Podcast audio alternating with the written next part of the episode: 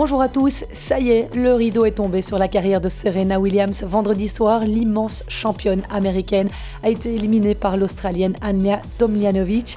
Elle a quitté le stade Arthur Ashe après un discours durant lequel elle a éclaté en sanglots devant son public.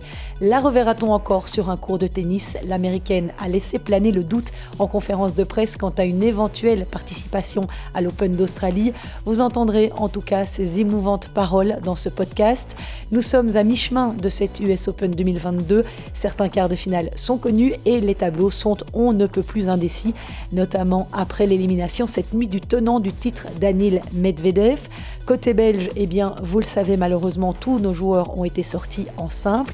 Kirsten Flipkens est en revanche toujours en course dans deux tableaux de double. Et cette semaine, je vous propose un podcast spécial en compagnie du nouvel entraîneur d'Elise Mertens, Philippe Dehaze. Il m'a honoré d'un long entretien au lendemain de son retour de New York. L'occasion d'évoquer sa rencontre avec Elise, la sortie euh, de sa joueuse au premier tour de l'US Open, sa blessure à la cuisse. Nous avons également parlé de David Goffin, bien sûr, mais aussi des prétendants au titre dans ce tournoi du Grand Chelem. Soyez les bienvenus. C'est parti pour un débrief de cette première semaine.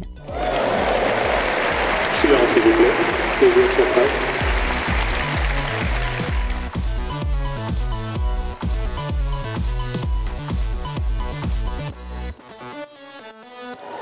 Thank you, Daddy. I know you're watching. Um, thanks, Mom. Oh my God. Um,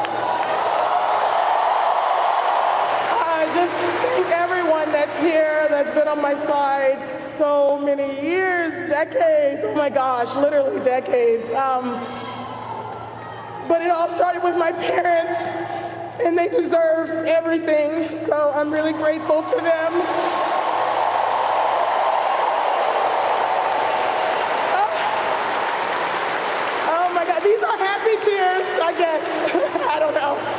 Um, and I wouldn't be, wouldn't be Serena if it wasn't Venus. So thank you, Venus.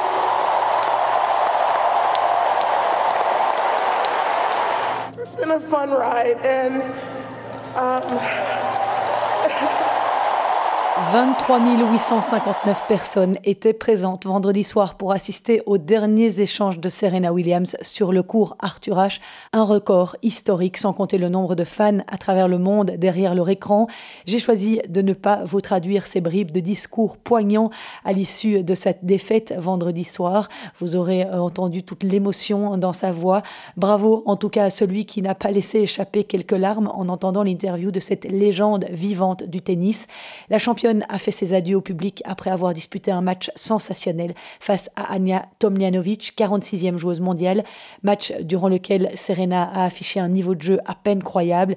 Elle a déployé toutes ses forces pour prolonger autant que possible les secondes passées sur ce cours mythique où elle a remporté en 1999 à 17 ans le premier de ses 23 titres du Grand Chelem. Mais elle a fini par rendre les armes après plus de 3 heures de match, 5-7, 7-6, 1-6.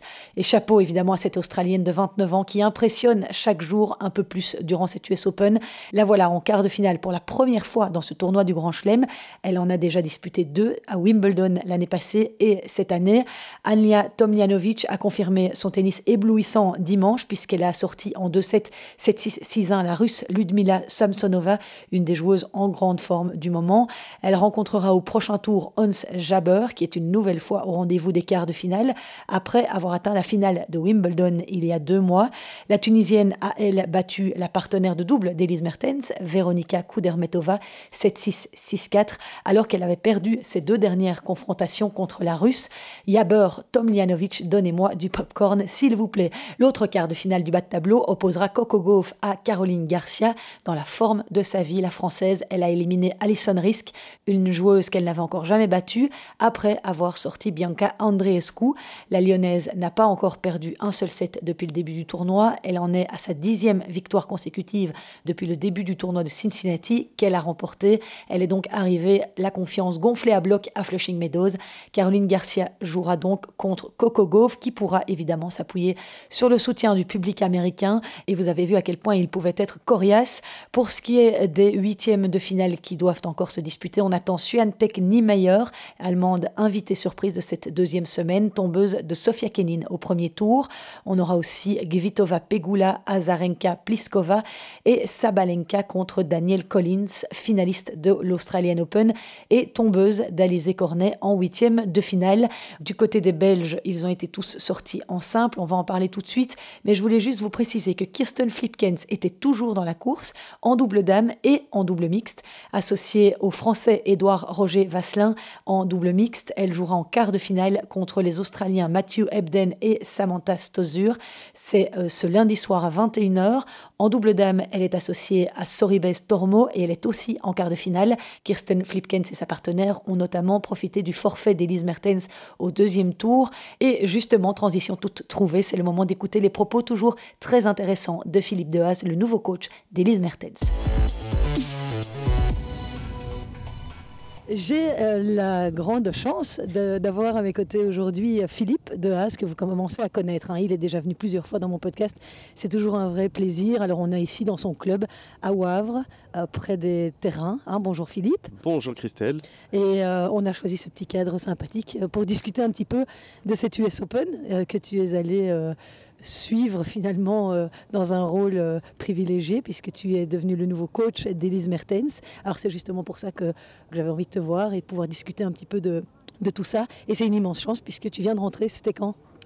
Euh, Je suis rentré hier matin, donc elle a perdu lundi, mardi et le mercredi soir, j'ai pris, le, j'ai pris le vol. Avant qu'on parle du, match d'Élise, explique-nous un petit peu comment, comment les choses se sont faites, parce que finalement, on a lu un peu dans les médias hein, que euh, après que ce soit terminé avec Kaya Youvan, que tu as coaché euh, pendant euh, plusieurs mois, tu avais décidé que c'en était assez, que maintenant tu allais rester en Belgique et, et, plus retourner sur le circuit. Sauf, tu m'avais parlé s'il y avait un gros challenge qui, qui allait arriver. Et ce challenge était celui de, proposé par Élise Alors, le processus dans ma tête a pris un peu de temps parce qu'effectivement j'avais pas euh, j'avais pas envie de repartir et j'avais d'ailleurs euh, euh, essuyé quelques refus sur des propositions de, de l'une ou l'autre euh, fille. Et donc euh, la proposition de, l'entourage d'Élise est arrivée euh, effectivement quelques jours après que je sois rentré.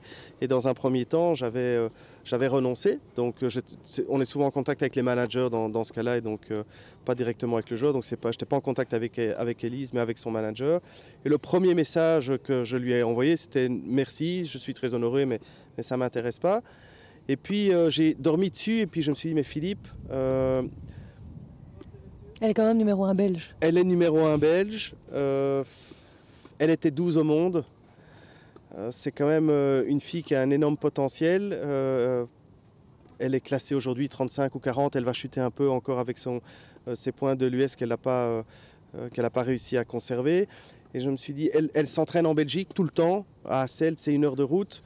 Je me dis, ce serait peut-être complètement stupide de ne pas au moins aller à la discussion et de voir si on ne peut pas peut-être, euh, si c'est pas du temps plein, trouver un terrain d'entente. Et donc j'ai eu cette réflexion.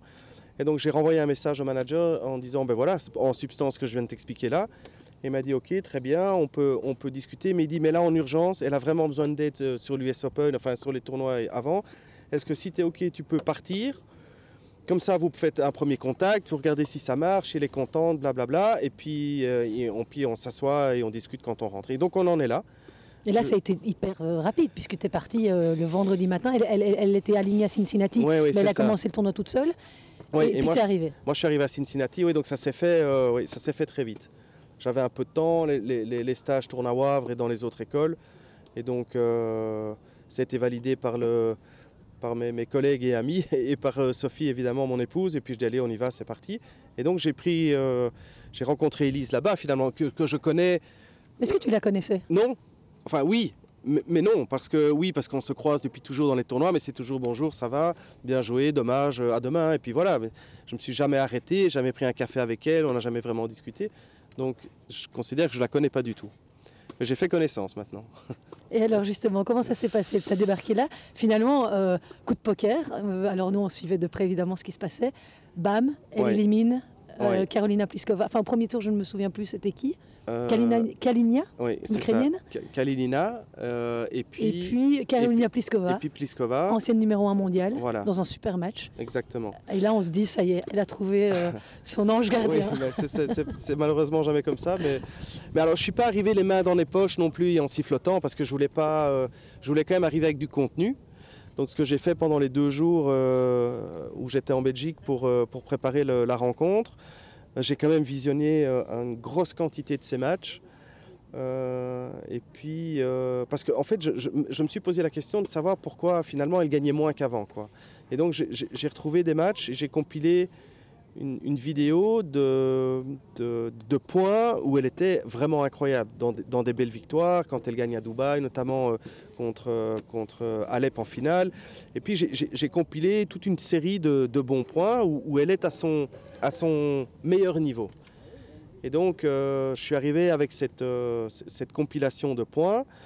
Après, je ne savais pas si j'allais la ressortir ou pas, mais enfin, en tous les cas, j'avais ça dans la poche. Et puis, un, un- ce que j'appelle un, un roadmap, donc Mhm. une- un, pl- un Un plan, un plan d'action. Au cas où je me retrouve dans la situation, elle me dit mais tiens comment est-ce que tu vois l'histoire? Comment est-ce que tu Je voulais, je voulais pas arriver non plus euh, en n'ayant aucune idée quoi.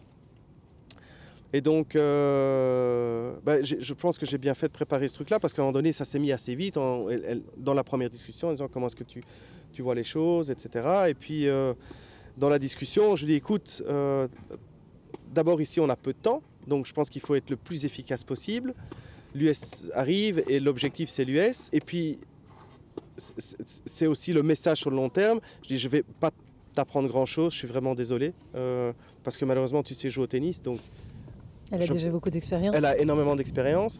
Donc je pense pas que je vais t'apprendre beaucoup de choses, mais par contre ce que je peux faire et ce que j'ai envie de faire, c'est de réveiller la joueuse de tennis que tu étais et que tu n'es plus aujourd'hui. Et donc euh, partant de ça, je lui dis mais tu te souviens comment tu étais ou ce que tu faisais? Et puis je lui ai montré, je dis ça tu ne le fais plus. Donc je pense que mon rôle c'est d'essayer de, de te trouver des- les outils et les clés pour que tu retrouves ce niveau-là quoi. Et pourquoi elle ne le faisait plus? Parce qu'elle était plus en confiance? Parce que Ah. lorsque j'avais parlé à Simon dans un des podcasts, c'était aussi sa volonté de Bien la faire sûr, avancer, euh, de la faire monter au, au filet. Simon Goffin étant son précédent coach, hein, pour Oui. ceux qui nous écoutent. Est-ce que, je vais y arriver ou pas? Ça, c'est toute la discussion. Euh, Est-ce que Simon a réussi à obtenir ce qu'il voulait? Je ne sais pas, j'en ai pas euh, encore parlé avec lui. Mais, pour moi, il n'y a, pas deux options possibles, surtout avec, son jeu, puisque euh, elle, a. Je trouve que quand elle ne fait pas les choses à 100%, les défauts ressortent quand même fort. Par contre, quand elle met de l'intensité et de l'énergie et qu'elle y va avec de la conviction dans ses intentions, ses défauts sont quand même vraiment beaucoup plus dilués, ou en tous les cas cachés. Donc le- le- le- la, la stratégie et le plan d'action, c'était de dire essaye de faire les choses, non, n'essaye pas, fais les choses, après, parce que c'est aussi un, un concept qui est important. Je J'aime pas qu'on il faut les faire, après ça va ou ça ne va pas, mais quand on essaye, Moi, Généralement, ça marche pas. ben, généralement, je dis, il y en a beaucoup qui ont essayé de traverser la Manche à la nage, il y en a beaucoup qui sont noyés, quoi. Donc euh, c'est un peu con comme image, mais il, il faut les faire. Donc euh, je fais ça. Et travaillons à l'entraînement pour faire ça. Et mettons des outils euh, mentalement pour avoir l'état d'esprit de faire ça et après on verra bien. Et donc elle a accroché à ça et c'est ce que j'ai essayé de faire. Alors ça s'est bien passé, euh, je trouvais, à, à Cincinnati. Ça s'est bien passé à Cincinnati parce qu'elle perd contre Garcia qui gagne le tournoi, Ouais. qui est imbattable pour le moment. Elle perd 6-4, 7-5, c'était vraiment proche. Elle a des occasions et Garcia a été incroyable pour sauver les petites occasions euh, que Elise a eues. Donc euh, franchement, elle fait un très très bon match. Et puis après, malheureusement, elle se blesse à la cuisse et toute la tournée est entachée par cette blessure. Elle arrive à l'US, elle ne peut pas jouer à 100%. Donc la fin euh, sur Cleveland et l'US, c'était c'était pas très objectif.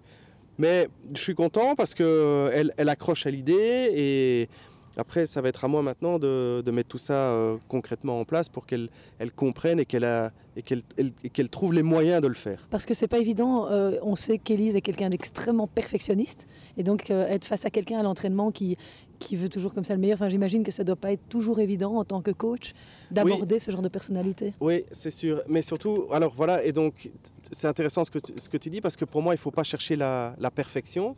La perfection, j'aime dire que c'est un peu la mère de toutes les frustrations parce que on- elle n'existe pas, c'est difficile à atteindre, c'est quelque chose qui est terriblement abstra- abstrait.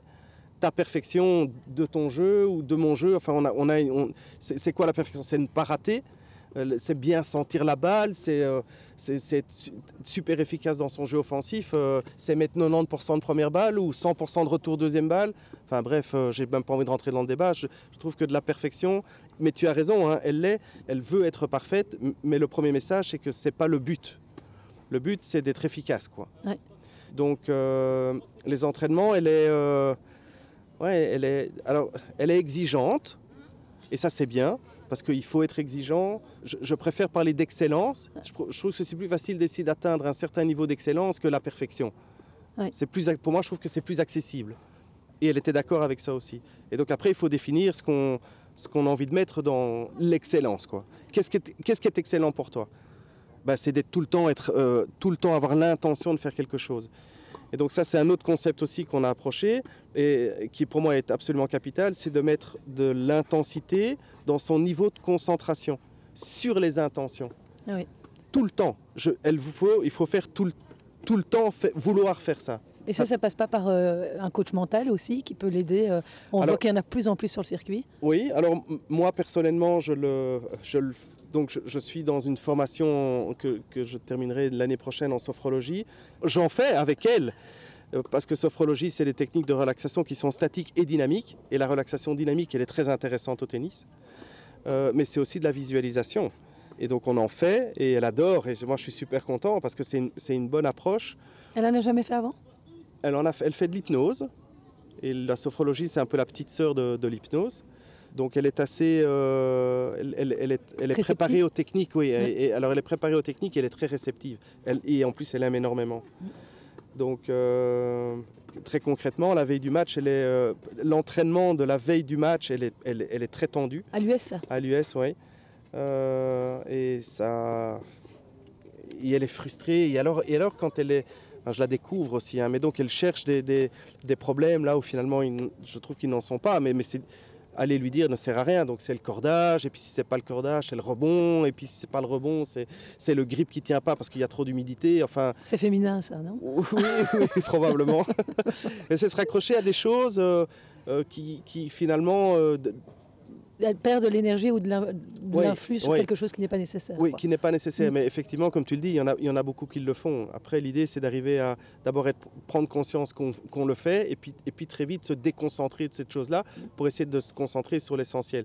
Et même si sur un entraînement, juste le fait d'être là peut, peut suffire aussi. Et il ne faut pas non plus devoir absolument avoir un entraînement qui est d'une qualité incroyable parce qu'on sait très bien qu'il ne va quand même pas influencer le, le match du lendemain. Oui. Et ça, ça va dans les deux sens. Tu peux très bien t'entraîner la veille et puis pas, du tout être bon le, le jour du match et inversement. Donc euh, il faut, il faut euh, séquencer, séparer, vraiment cloîtrer Cloisonner. les, cloisonner les, oui, euh, les choses. Et donc, la veille de l'US, tu et disais donc, euh, elle me dit Ah, j'aimerais bien regarder Bégou. Je veux regarder des, des- des- des points, des points de Bégou en, en vidéo. Mais je dis On peut faire ça. Mais je dis Mais Bégou, tu l'as joué trois fois déjà, tu la connais, non? Oui, oui, mais j'aime bien. euh, je dis Tu, tu, tu- aimes bien voir euh, les, ce qu'elle fait pas bien, Bégou on, on- on connaît Bégou. Moi, j'ai les statistiques du match de Bégou. On, sait exactement où sont ses points faibles. Donc, je dis On peut le faire, hein, mais mais je dis, mais t'as pas envie plutôt de te concentrer sur quelque chose que tu pourrais contrôler toi, parce que Bégou, peut-être qu'elle va faire autre chose, ou elle sera un peu moins bien. Mais je dis, mais par contre, et donc on a fait euh, une, séance de sophronisation et de visualisation, et après, elle était vraiment bien, quoi. Et elle a pas été, après, je, je dis, fais ce que tu veux maintenant, et elle a pas été voir Bégou.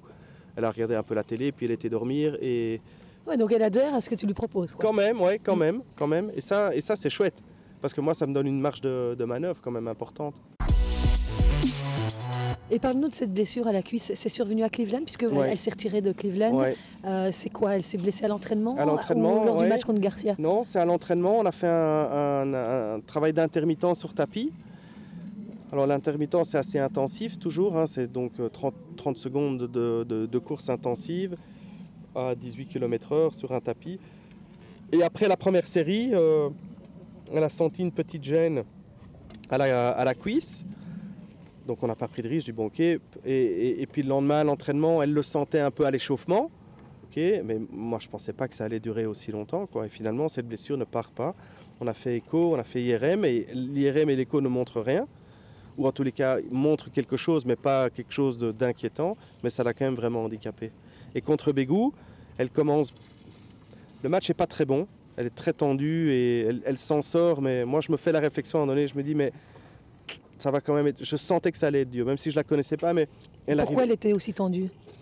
L'US L'US, le premier tour, euh, cette stat que je trouve stupide, que tout le monde ressasse. Ah oui, mais attention, euh, elle a fait quatrième tour depuis, je sais pas, Ouais, 17 ou 18e, euh, 16e de finale en Grand Chelem. Je dis, mais moi, je m'en fous de cette stat, quoi. De toute façon, à un moment donné, ça va s'arrêter, ce truc-là. Et puis, et puis, je veux dire, c'est- je préfère qu'elle, prenne euh, qu- quatre premiers tours et qu'elle fasse finale ou Ouais. qu'elle le gagne une fois que assurer une espèce de demi-stat qui n'en est pas. Donc, moi, je, moi, je me, ça ne me. enfin, est-ce que ça a joué? Je sais pas, je vais pas poser la question. Mais non, on les attend sûrement. euh, un grand chelem, euh, oui. Elle adore le tournoi en plus, euh, oui, probablement ça, un peu, un peu, un peu tout. On l'a vu avec David. Hein.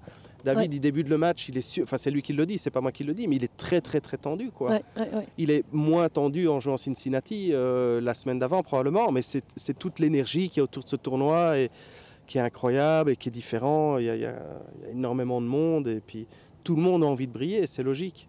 Ouais, On va revenir sur justement Mm. sur David que tu as vu jouer euh, tout de suite. Juste un petit mot sur euh, quand elle est sortie du terrain, Elise. Euh, elle était dans quel état d'esprit? Elle était triste, malheureuse, euh, parce qu'elle n'a pas su défendre ses chances à 100%, et c'est ça qui l'a terriblement frustrée. Mais un petit peu sur le coup, c'est à cause un petit peu de sa blessure. euh, Mais clairement, clairement, clairement, parce qu'elle ne sait pas mettre d'énergie, et elle dit début du premier, je, je- ça l'occupe trop, quoi. Ouais. Ça l'occupe trop. Elle peut pas pousser sur les gens, elle a peur de se faire plus mal, mais elle veut pas lâcher, donc elle, continue- elle se bat quand même. Et c'est ces deux voix qui lui disent vas-y, mais non, fais attention. Et donc, euh, et donc c'était compliqué. Ouais, la, la blessure l'a l'a- l'a clairement, clairement handi- handicapée. Ouais, ouais. Tiens, tu as pu parler avec Elise de son implication en double Ou bien c'est pas un sujet que vous avez abordé? Non, euh, moi je m'y intéresse honnêtement qu'à moitié, euh, parce que Mais tu ne l'encourages pas à arrêter, quoi. Alors non, mais le, le sujet va arriver aussi dans, dans le plan d'action pour 2023, parce que pour moi, elle en joue trop. Tout le monde le sait, Les blessures, c'est aussi de là que ça vient tout le monde le sait, tout le monde le pense. Euh, dans, son dans sa planification, il va falloir refaire des choses, ça c'est certain. Après le last call, comme je dis toujours, c'est elle le boss. C'est elle qui dit oui ou non. Mais moi, je présenterai mon, mon plan d'action et il y aura des doubles qui vont sauter, ça c'est sûr. Et j'expliquerai pourquoi. Et effectivement, il faut contrôler le risque en fait. C'est toujours ça le principe. Et quel est le risque? Le risque, c'est moins de victoires et des blessures. Ouais. Et je dirais aussi une baisse de motivation. C'est peut-être le, le troisième risque possible. Mais le risque pour un joueur de tennis, c'est ça. Alors, qu'est-ce que tu fais pour éviter de te blesser moins? Bah, Tu dois mieux te préparer physiquement ou bien te préparer physiquement et récupérer. Est-ce que les deux, est-ce que les trois points sont là? Dans la récupération, on peut se poser les questions. Les doubles, ça se termine tard le soir. Elle termine, on sort du club, il est 22h30, 23h, faut rejouer le lendemain, faut passer la journée sur le truc. La récupération, il il y a quelque chose à faire, quoi. Maintenant, là, tu as cité les trois points négatifs dans la colonne de gauche, mais il y a aussi tout positif que le double lui amène. À fond.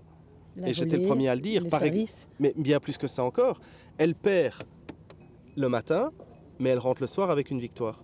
Mm.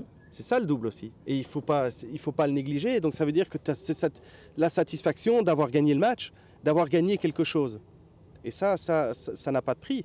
Tu vois, quand tu perds et que tu rentres, ben, tu, tu- tu la, tu la gardes en tête. Et, ben là, tu n'as pas le temps de la garder en tête. Et c'est même très bien si tu fais même une bonne performance, tu vois. Ouais. Ben, ça te permet juste de rester les pieds sur terre. Donc il a cet avantage-là, le double. Il ne faut pas le négliger. Alors, elle va perdre son statut de numéro 1 belge Ouais, euh, au profit de Alison euh, Van Uytvanck. Euh, il y avait justement Alison à jouer contre Vénus. Ouais. Est-ce que tu as vu un peu les autres Belges? Bon, malheureusement, il n'en reste plus une seule dans le tableau. Oui. Est-ce que tu en as vu J'ai vu Minen, en tous les cas, le premier set et une partie de deuxième. Magnifique premier set contre Sloane Sloane Stephens. elle était exceptionnelle. Qu'est-ce qui se passe après? Parce qu'elle est dans la zone, elle ne rate pas une balle. Toilette break de Sloane Stevens, comme d'habitude. Non, elle- le niveau est dingue. Mais on sait que Krejci, elle, elle- mentalement, elle, doit vraiment se renforcer euh, à ce niveau-là. Alors qu'est-ce qui se passe? Peut-être qu'elle prend conscience qu'elle joue bien. Mm. Ça te parle, ça? Hein? Tu dis waouh Tiens, je viens de mettre 6-0 à Sloane Stevens qui a gagné le tournoi ici, qui était top 10 Ouais. mondial. Qu'est-ce qui se passe? Et il suffit de ça pour se rendre compte qu'on commence à prendre conscience de ce qu'on fait et c'est, et c'est, fini. quoi. Mais la première, toute, certainement la première partie, elle y est allée avec le, en fait finalement l'état d'esprit que tout le monde devrait avoir et que beaucoup recherchent et qui est très difficile à trouver, c'est y aller sans attente, d'être dans le moment présent, de frapper la balle comme elle arrive, sans espérer rien d'autre que juste la frapper et, elle a été incroyable. Après le processus mental s'enclenche et c'est ce qui fait que ça, ne va plus quoi peut-être un peu Sloan Stevens qui monte son niveau de jeu, mais il suffit d'un peu ça, hein. une qui monte un peu et l'autre qui descend un tout petit peu, et ça fait la différence. Quoi. Et Alison Van Oudvank, elle a passé un tour contre Venus Williams. Bon, certes, c'est une ancienne grande championne, mais elle fait quand même plus grand-chose pour l'instant. Après, il fallait affronter le public américain. C'était quand même euh, sur le central. Euh, qui est moins chaud que pour Serena quand même, hein, parce que contre Serena, ça c'est surréaliste. Alors contre Venus, oui, Venus, elle a joué, je crois, euh, 4 matchs depuis le début de l'année, donc c'était un tour en sucre, clairement. Cependant, elle revient sans match aussi, Allison, avec un problème d'hernie discale. Donc pour le même prix, ça aurait pu être compliqué. Donc c'est doublement bien parce qu'elle bat Vénus. Et peut-être qu'elle sera dans les livres d'histoire si c'est le dernier match de Vénus. Exactement. Hein. Euh, c'est bien parce qu'elle s'est rassurée par rapport au dos. Euh, et, puis elle est au deuxième tour. Et au deuxième tour, elle perd contre Clara Burel. Aussi un 3-7. Clara Burel qui fait un super match. Euh, mais elle passe tout près euh, d'un troisième tour en Grand Chelem.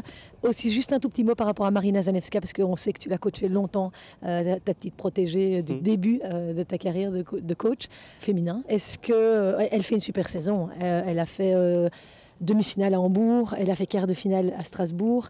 Euh, bon, ça, c'est des résultats sur terre. Ici, elle perd contre Kudermetova. Elle fait un bon premier tour, mais elle perd derrière Kudermetova. C'est quand même solide. Mais c'est une surface aussi qui lui convient moins, la surface rapide. Oui, Kudermetova qui est la partenaire de double de, de Elise. Non, je pense qu'elle peut jouer bien partout. Euh, elle adore le gazon aussi. Euh, Marina, non, elle est assez polyvalente. Après, elle a fait ses classes en Europe. Donc nous, on joue sur terre, donc elle a des bonnes compétences sur, sur terre. Le problème de Marina, c'est toujours ses blessures, quoi, et ses problèmes euh, majeurs un peu partout. Elle est toujours blessée, elle a toujours mal quelque part, elle peut jamais vraiment s'entraîner, elle ne peut jouer que les matchs. Mais bon, euh, à l'avoir passé un tour, c'était vraiment top. Elle joue euh, Coco Van de Weeg au premier tour. C'est un bon tour en Grand Chelem, il faut, mais il faut, après, il faut le gagner. Elle a eu dans sa carrière plein, plein, plein de bons tours qu'elle n'a jamais passé. Aujourd'hui, elle les gagne les matchs, donc ça prouve qu'elle a quand même fait beaucoup de progrès. Et oui, si elle pouvait faire 2, 3 ans, 4 ans encore ne serait-ce que rester dans les 100 parce qu'on sait que financièrement quand même ça rapporte bien. Hein. Aujourd'hui, les, euh, il faut le dire quand même, quoi, les tournois du Grand Chelem, les, les prize money au premier tour ont flambé. Mm. Ah oui, un tour, euh, c'est tout de suite 80 000 euros, donc c'est beaucoup, beaucoup, beaucoup d'argent et c'est super pour elle.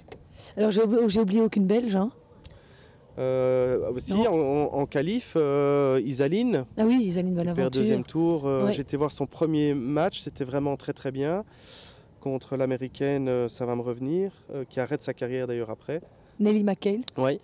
Euh, mais elle fait un bon match, franchement très très bien. Et après, elle perd, aide-moi un tout petit peu, elle perd en 3-7. Puis, mais le...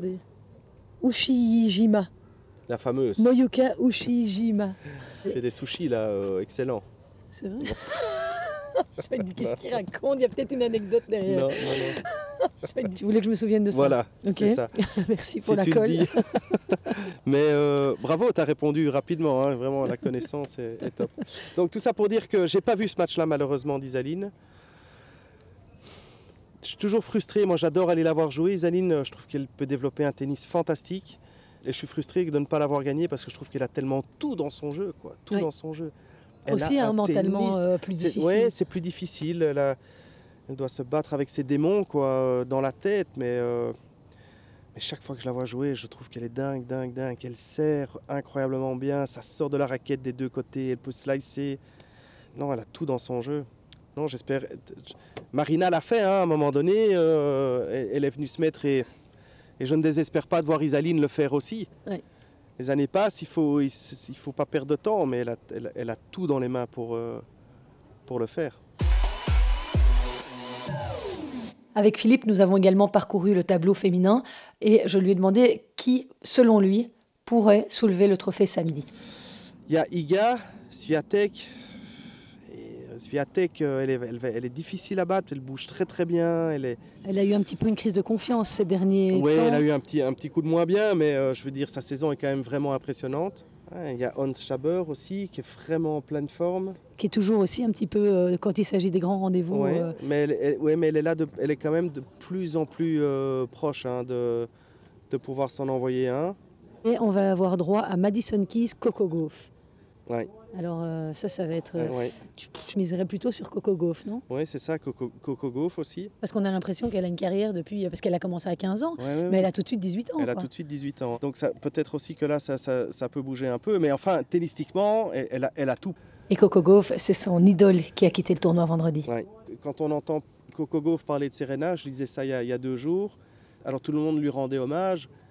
Et elle a dit un truc qui était vraiment très beau. Elle a dit, elle m'a permis, en fait, parce que c'est- toujours la problématique d'être afro-américain et d'être noir dans, dans, un, dans, dans un sport. euh, Enfin, c'est finalement un peu ce que Tiger Woods a vécu, euh, a vécu dans le golf Ouais. aussi.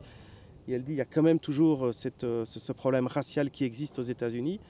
Et elle dit, elle m'a permis, euh, en fait, j'ai- j'ai grandi avec cette image euh, d'avoir comme numéro un mondial quel- quelqu'un qui était comme moi, qui me ressemblait. Donc c'est plus qu'une icône pour elle. Serena Williams, tu as eu l'occasion d'aller sur ce stade Arthur Ashe pour Non. voir son match? Non, parce que c'était le soir de la veille du match de, de Elise et je voulais euh, rentrer avec elle et, et préparer le match. Donc non, malheureusement ça s'est pas mis. Pour parler euh, du tennis euh, masculin, qu'est-ce qu'elle a fait mal cette défaite de David? Musetti, c'est pas un tirage facile. Il mène 5-2 dans la cinquième manche. Il a trois occasions de servir pour le gain du match. Il mène 7-4 dans le super tie-break. Ouais. T'as as eu l'occasion de le voir? Avec un coup droit qui est court, qui sort euh, pour faire 8-4. J'ai pas su voir, il a joué 4h30. Oui, 4h40. Donc il, il a commencé en même temps qu'Elise. Euh, mais j'ai vu la fin du match et c'était chouette avec euh, Kim Clijsters parce que Kim elle est vraiment exceptionnellement gentille et elle s'entend très très bien avec Elise. Donc elle est venue sur le match de Elise et c'était gai de pouvoir échanger avec elle euh, et d'avoir son expertise. C'est toujours euh, super enrichissant. Et donc on était dans le Player Lounge et donc autour de la télé, euh, on, a regardé la fin du match de David. Donc à partir de 5-2 justement où on était là, il va servir, il sert pour le match, ok, il va servir pour le match, ah, il lui reste une, ah bah non, 5-5. Donc, et donc on a vibré euh, le- Entre Belges. entre Belges autour du match de David. Et euh, oui, c'est terrible. Alors David, il était plutôt optimiste en sortant du match, et je trouvais ça incroyable d'avoir trouvé euh, quand même de quoi être optimiste et, et positif. Je crois que j'étais plus déprimée que lui. Bah ouais, ouais, nous on était mal aussi, on était tous un peu dans l'incompréhension de se dire allez, mais comment c'est possible de comment c'était possible de s'en sortir, de ne pas s'en sortir? Alors après, euh, avant le match, en discutant avec Germain, ils étaient vraiment positifs, euh, David et lui sur le tirage, parce que Musetti c'est dur, mais c'est pas le Musetti sur terre battue quand même. Donc ils étaient, euh, ils étaient pas inquiets par rapport à ça. Et clairement, je veux dire, le, niveau du match l'a montré que David était souvent bien meilleur que Musetti quand même. Et après, sur la fin du match, les crampes. Il a, il a Qui- expliqué avoir Ouais, ouais, beaucoup souffert euh, il a beaucoup dès les souffert, premiers jeux hein, du, du cinquième Dès set. les premiers jeux, la main, puis le bas du corps aussi. Il faisait tellement chaud, l'humidité, on peut pas servir. Ouais, c'est triste quoi. euh. Il mais- méritait cette victoire en fait. pour- Mais moi j'ai toujours l'impression que ça nous arrive à nous quoi. Je veux dire, euh, enfin, nous, nous, c'est les Belges. Ouais, en, ouais. en foot, euh, on Ouais. gagne pas, ouais, ben, euh, mais, mais j'ai l'impression que toujours la pièce tombe du mauvais côté, de notre côté. On est tout le temps un peu euh, maudit comme ça. Oui, toujours un peu maudit quoi. Et je, je vois ça et je me dis, allez, merde, encore une fois quoi. Ouais. Excuse-moi pour le, le mot, mais c'est- terriblement frustrant. Ouais. Si tu m'avais euh, posé des questions après le match, je- j'étais pas positif, tu vois. Je me dis, on frappe son poing sur la table, on se dit, mais allez, mais non, c'est pas possible. Pas encore une fois. Parce, Hein que, parce que ça arrivait souvent où il avait le match en main. Et finalement, est-ce que tu devrais lui, pas lui proposer une petite séance de sophrologie Non, j'ai pas les, j'ai pas les compétences. Non, parce que je trouve que David, il est, euh, je trouve qu'il reste, il est euh, très respectueux de son sport et l'approche qu'il a de son sport. Je veux dire, c'est, un- c'est quelqu'un qui s'entraîne sérieusement, qui a toujours des bonnes attitudes, qui travaille énormément. Et donc, euh, je, je trouve que c'est, c'est respectable et de, de garder cette attitude-là, il est, voilà. Après, il sort du terrain, il, garde, il est très gentleman quand même. Euh, je veux dire, il a, c'est vraiment un beau joueur, euh, David. Et il, faut, il, faut, rappeler tout ce qu'il a, tout ce qu'il accomplit, tout ce qu'il a accompli. Euh, on entend trop souvent des gens négatifs. Il a de nouveau perdu au premier Ouais, tour. Bon, ouais. euh, il, a- Ah, il faut arrêter de. euh, allez, il, il a quand même un niveau. Il a atteint un niveau euh, Bah, que exceptionnel. Et que personne n'a jamais atteint quand même en Belgique. hein. On n'a jamais eu un top 10. David, il l'a fait.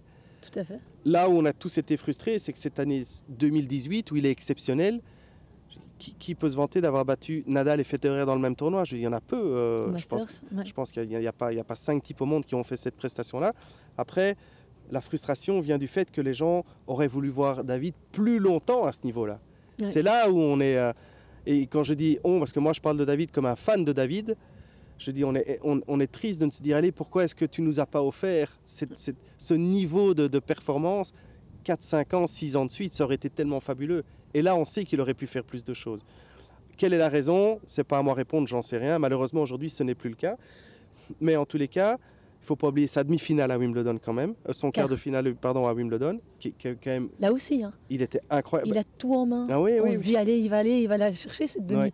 Euh, bon, euh, c'est un très très bon joueur qui est rentré top 10 euh, récemment, etc. Mais on se dit, c'est pas possible, il peut pas euh, laisser filer cette opportunité qu'il Ouais. a à son âge d'a- d'aller chercher un- une demi.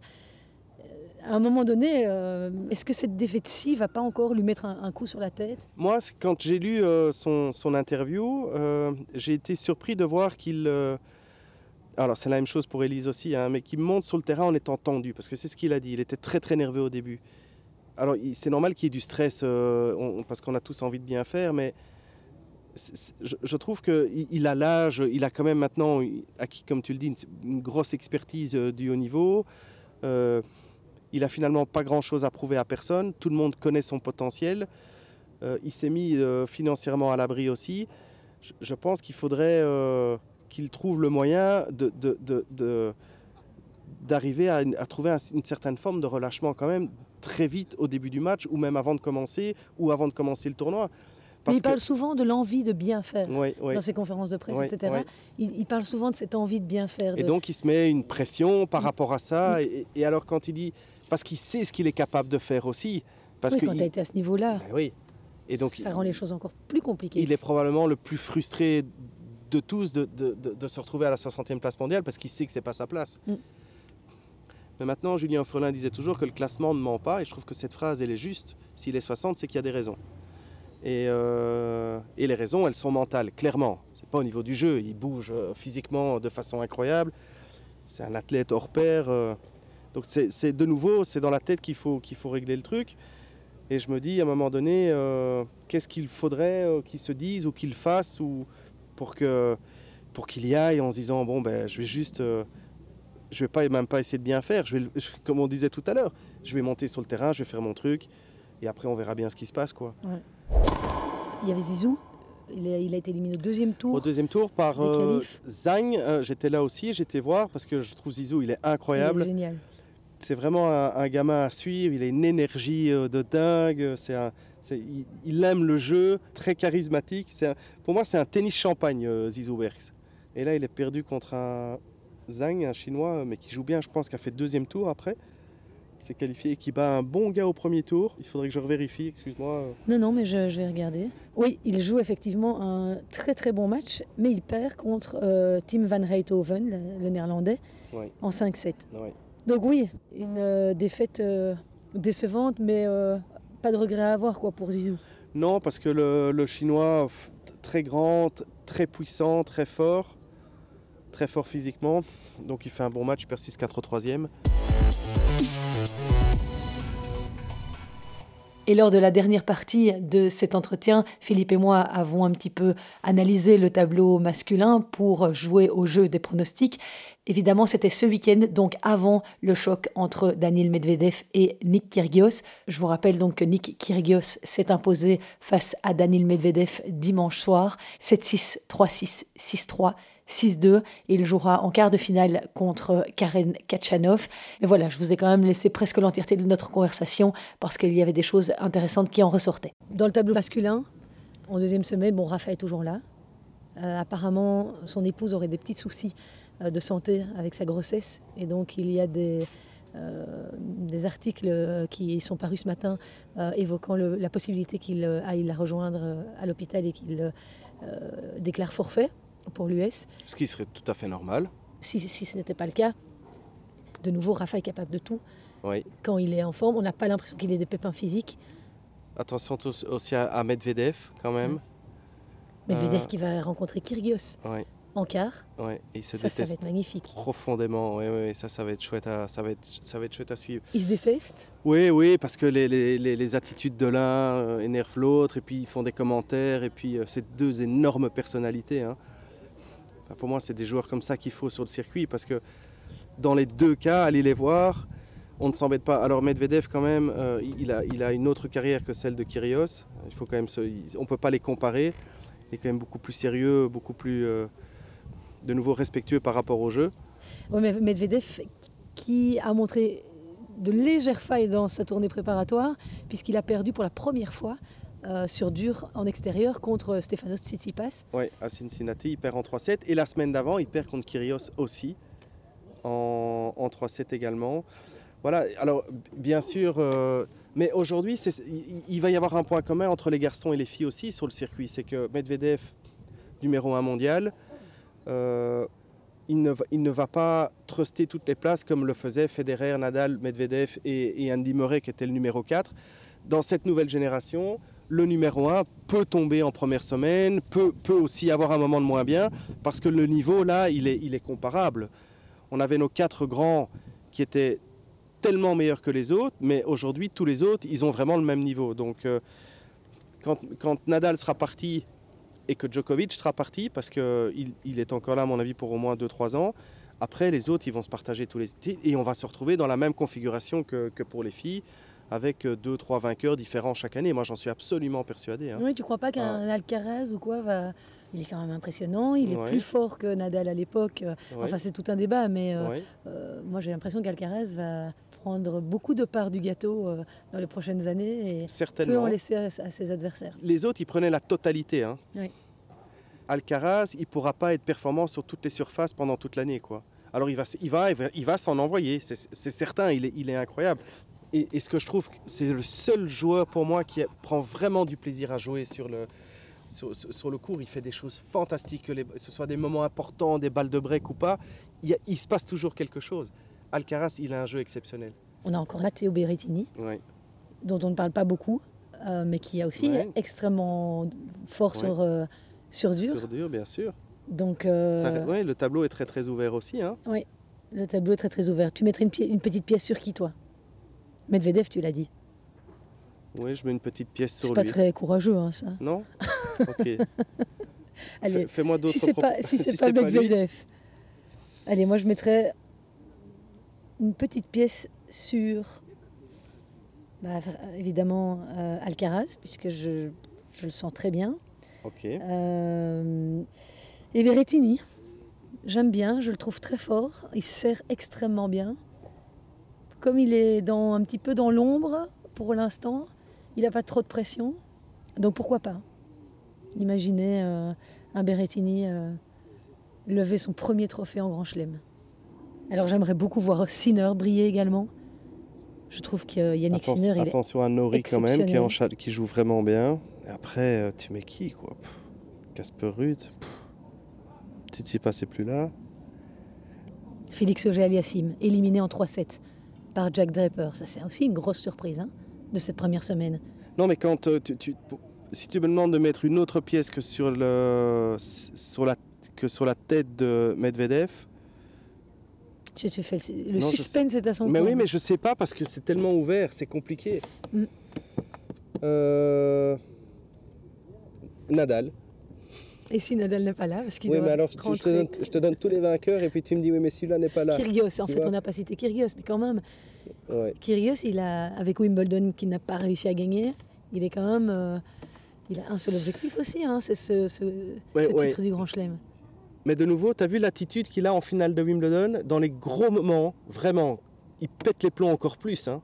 Moi, ça, me- moi, ça me frappe chaque fois. Vraiment, les matchs super importants, ça ne veut pas dire qu'il ne peut pas le faire, mais je trouve qu'il est anormalement euh, tendu, nerveux et, Et là, sur le, sur le début du tournoi aussi, je trouve qu'il est très très excité, il s'énerve sur son clan, il est... Je ne sais pas si avec son, son manque de maîtrise comme ça, euh, dans, dans, dans, dans, un événement aussi fort, il, il, va tenir le coup. Non, je vais garder Medvedev. Bon, et une dernière petite question par rapport à Elise. Là, le programme d'Elise jusqu'à la fin de l'année, c'est quoi? Donc là, elle part en Asie. Euh, et puis, à mon avis, elle va terminer avec. Euh, enfin, non, on est loin d'être terminé. Donc, il y a, il y a Monastir qui est un 250, puis il y a un 500, puis il y a un 1000 au Mexique. Après, elle fera le Master du double. À définir où il va jouer. C'est pas encore sûr au niveau de la WTA. Il parle peut-être de l'Australie, ce serait une catastrophe. Et puis, euh, Billie Jean King Cup, Cup, pour terminer okay. l'année. Eh bien, écoute, en tout cas, on te souhaite vraiment euh, beaucoup de, Merci, de, de, succès avec, euh, avec Élise. Merci, euh, ouais. Merci d'avoir été euh, avec moi dans ce podcast. C'est toujours un grand plaisir. Merci Et bon, on se revoit très bientôt. À très bientôt. Voilà, j'espère que vous avez apprécié la compagnie de Philippe Dehaze dans ce 23e Jeu C'était podcast de la saison. Merci beaucoup d'être fidèles et de plus en plus nombreux à me suivre. C'est un vrai plaisir de voir mon nombre d'écoutes augmenter au fil du temps. C'est encourageant.